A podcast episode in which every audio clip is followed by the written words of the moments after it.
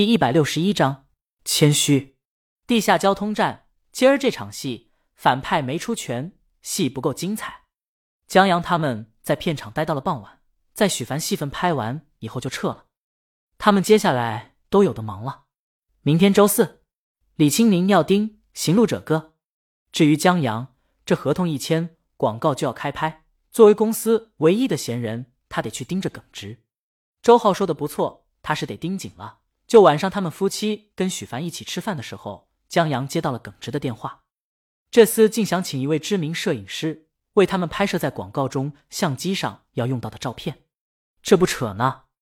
请这么一位知名摄影师，预算一下子就超了。江阳让他想不到不要想，考验你的机会到了，自己拍去，我看你有没有周浩拍的好。耿直也不是傻子，他在电话那头，你这就没意思了呀。别老拿周浩来为威胁我，不过我来就我来，我拍的肯定比周浩好。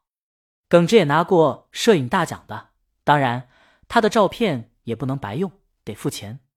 行，江阳看了许凡一眼，哎，正好，我给你推荐一位演技特棒的女演员，明天你看。耿直下意识的跳起来，不是吧？这也走后门？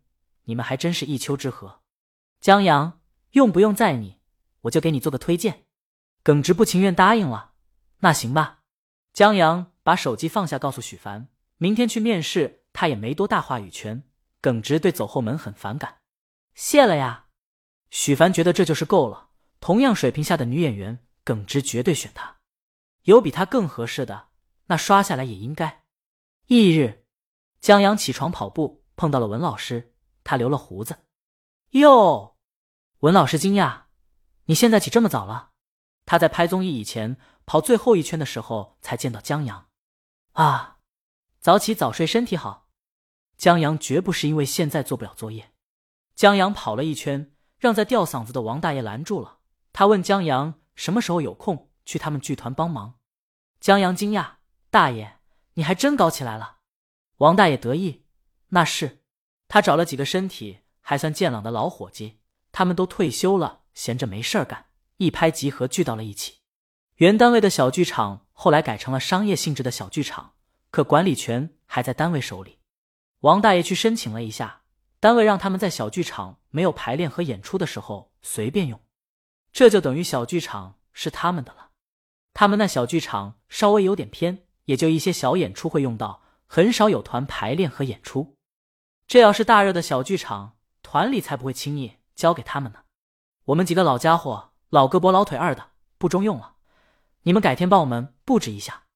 江阳想了想，得过个两三天，他还得盯广告呢。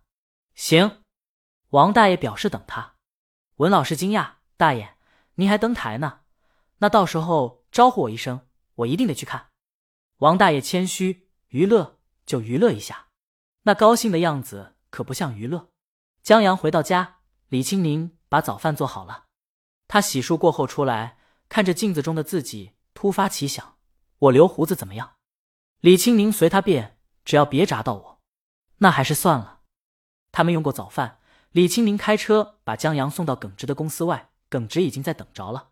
他坐在公司下面的露天咖啡馆，穿西服打领带，背着双肩包。大公司的人就是不一样，看起来就专业，比周浩一双人字拖大裤衩强多了。李青宁停下车。中午记得按时吃饭，下午联系。好，俩人吻别后，江阳在李青宁小心后面来车的提醒下下了车，到了耿直面前。耿直领他上楼，很耿直的说：“你的那些广告在周浩手上糟蹋了，这要交到他手上，江阳现在已经是广告界首屈一指的新星了。”江阳觉得他现在也是吧。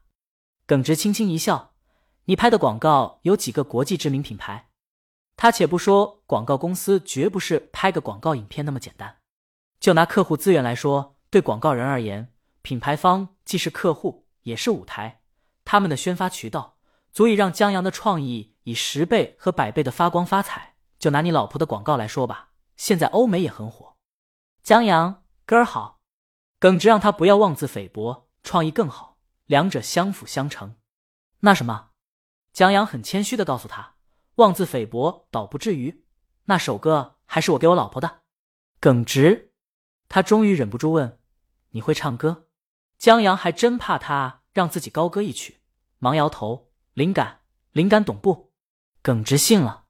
他们上到了公司，耿直是瑞思广告公司的执行创意总监。他的安排是上午见演员，下午去拍摄和选景。江阳没有任何选择的权利，几乎相当于个吉祥物。但江阳有最终否决权，那就是没钱。周浩教的好，江阳就会这么一句。耿直看他牙齿痒痒。许凡也来试镜了。江阳说：“我写创意的时候，脑海里浮现的女主跟他挺像的。”耿直，咱能要点脸不？许凡，照着弄死我写的。得。江阳拿出手机，戴上耳机，我还是杀两把吧。耿直很满意江阳主动当吉祥物的态度。他试了许凡，把他纳入待定区。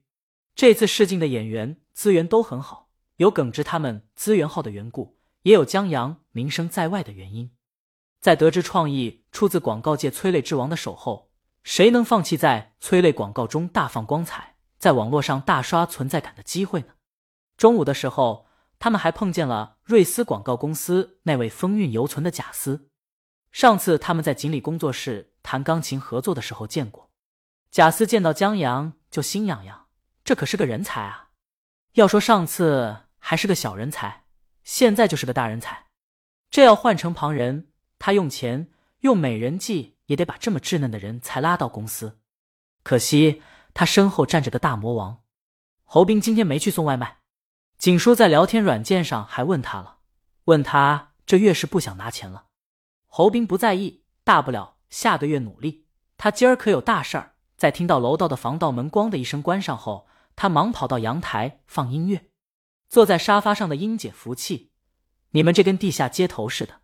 她今天请了假，有点不舒服，在家安胎。侯斌没理他，带葡萄摸索着出现在阳台后，他问他下午有事儿没有。下午三点以后，他带葡萄去一个地方。葡萄问他什么地方，侯斌没了个关子，一个惊喜，到时候你就知道了。一个惊喜，让俩人都觉得时间过得慢了。待侯斌坐回来，英姐吐了葡萄皮。猴子，你就管人家吧，当心他爸知道了揍你。就这一次，侯斌说这可是很难得的机会，以后就是想遇都遇不到了。七，英姐说大不了直接杀到宁姐公司去，安远他们又不是找不到。本章完。